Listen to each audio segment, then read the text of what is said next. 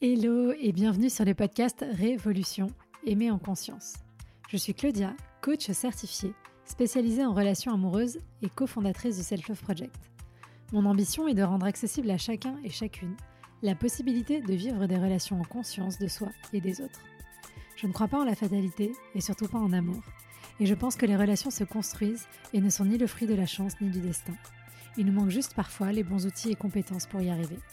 Et ce sont justement ces outils pour reprendre le pouvoir sur ta vie amoureuse que je souhaite te transmettre au travers de ce podcast, que tu sois en post-rupture, à la recherche de l'amour ou déjà en relation.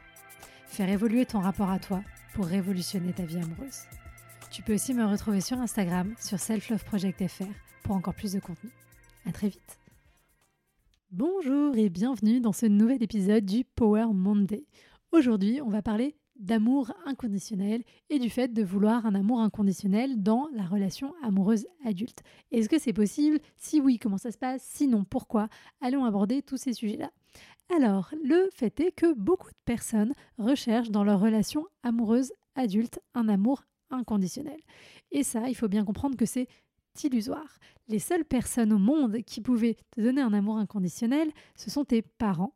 Ce sont les seuls à nous aimer, ou en tout cas à être censés, entre guillemets, nous aimer inconditionnellement, parce que la réalité, c'est que c'est pas toujours le cas, et des fois, ils y posent des conditions, le fait qu'on ait des bonnes notes à l'école, qu'on se dérange pas trop, qu'on fasse ce qu'ils nous disent, etc., etc. Mais en tout cas, on ne peut pas demander euh, à un autre adulte de nous aimer inconditionnellement parce que l'amour inconditionnel, c'est finalement un amour où il n'y a pas forcément d'échange, où il n'y a pas de troc. Enfin, voilà, il ne se passe pas ces, choses-là. Et donc, la réalité, c'est que dans une relation d'amour adulte, on a toujours une forme de conditionnalité.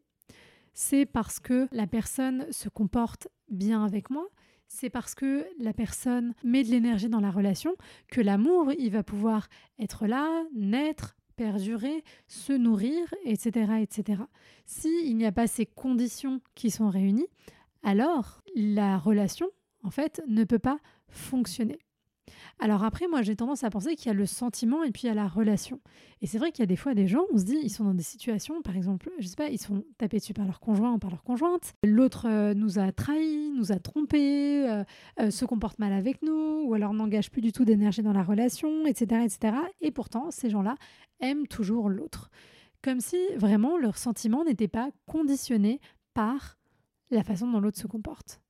Mais tu me voyais là en vous disant ça, je réfléchis, je me dis, mais justement, et si c'était ce comportement de l'autre qui conditionnait leur amour d'une certaine manière?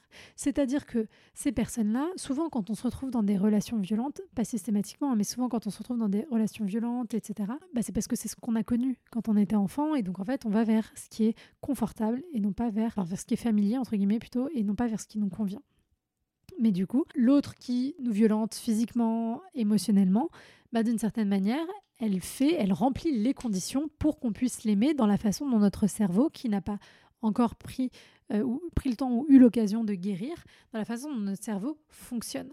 Donc finalement, en fait, là-dedans, oui, c'est un amour inconditionnel parce que il lui tape dessus, il la traite mal, euh, elle le maltraite et pourtant l'autre l'aime toujours. Bah non, en fait, c'est conditionné à ses maltraitances. Et d'ailleurs, peut-être que si cette personne arrêtait de les maltraiter, c'est à peu près sûr que la dynamique relationnelle en tant que telle ne pourrait pas continuer à exister. Évidemment, ça ne veut pas dire que la personne qui subit ces violences euh, est responsable. Non, c'est pas ça. C'est que en fait, inconsciemment, elle euh, ne connaît pas autre chose, et donc en fait, elle ne sait pas aller vers autre chose que ça. Mais sans aller euh, dans ces extrêmes-là, ça pourrait être juste le fait que dans la relation, c'est moi qui gère tout, c'est toujours moi qui mets cette énergie, etc., etc. Et pourtant, je continue à m'engager, à aimer l'autre, etc. Mais peut-être que le fait que l'autre soit distant, soit désengagé de la relation, est une condition pour mon moi à ce moment-là pour que la relation puisse fonctionner, pour que je puisse avoir des sentiments amoureux, pour avoir de l'amour pour cette personne. Je ne sais pas si c'est hyper clair. Je ne sais pas si vous m'avez suivi jusqu'ici. Mais en tout cas, non. Cet amour adulte ne peut pas être conditionnel. La relation, le bon fonctionnement de la relation est forcément conditionné au comportement de chacun et de chacune. Et si vous avez l'impression de nourrir un amour inconditionnel envers l'autre ou que vous demandez à l'autre un, amour inconditionnel, c'est que vous le placez dans une position parentale dans votre dynamique de relation et que ça peut être intéressant d'aller interroger ça et vous demander ah, comment je pourrais faire autrement, comment je peux challenger ça, etc. etc. Comme toujours, la solution se resitue quelque part euh, dans la zone de gris. Parce qu'en fait, voilà, c'est pour ça que c'est pas évident, parce que on pourrait se dire, mais si l'amour est conditionnel, ça veut dire que il faut toujours que je fasse les choses hyper bien. Si je suis pas parfaite, alors on va pas m'aimer, etc., etc. Donc, faut pas non plus tomber dans cet autre extrême de perfectionnisme, de vouloir être toujours euh, au poil près comme il faudrait être, parce que ça c'est l'enfer et c'est la prison, comme on l'a déjà dit à plusieurs reprises.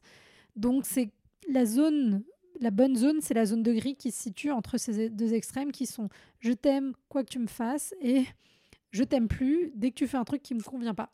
Voilà. Entre les deux, il y a un amour conditionnel, adulte, euh, sécurisant, qui permet à chacun d'être lui-même, mais où on rend des comptes aussi à l'autre d'une certaine manière, et où on discute et où on fait grandir la relation. C'était un peu fouillis fouilla, hein, mais euh, dites-moi si c'était clair ou pas, dites-moi si ça vous a éclairé. Comme toujours, je prends toutes euh, vos questions et vos remarques sur Instagram et je vous souhaite une bonne soirée, après-midi ou matinée. Et je vous dis à très vite pour un prochain épisode.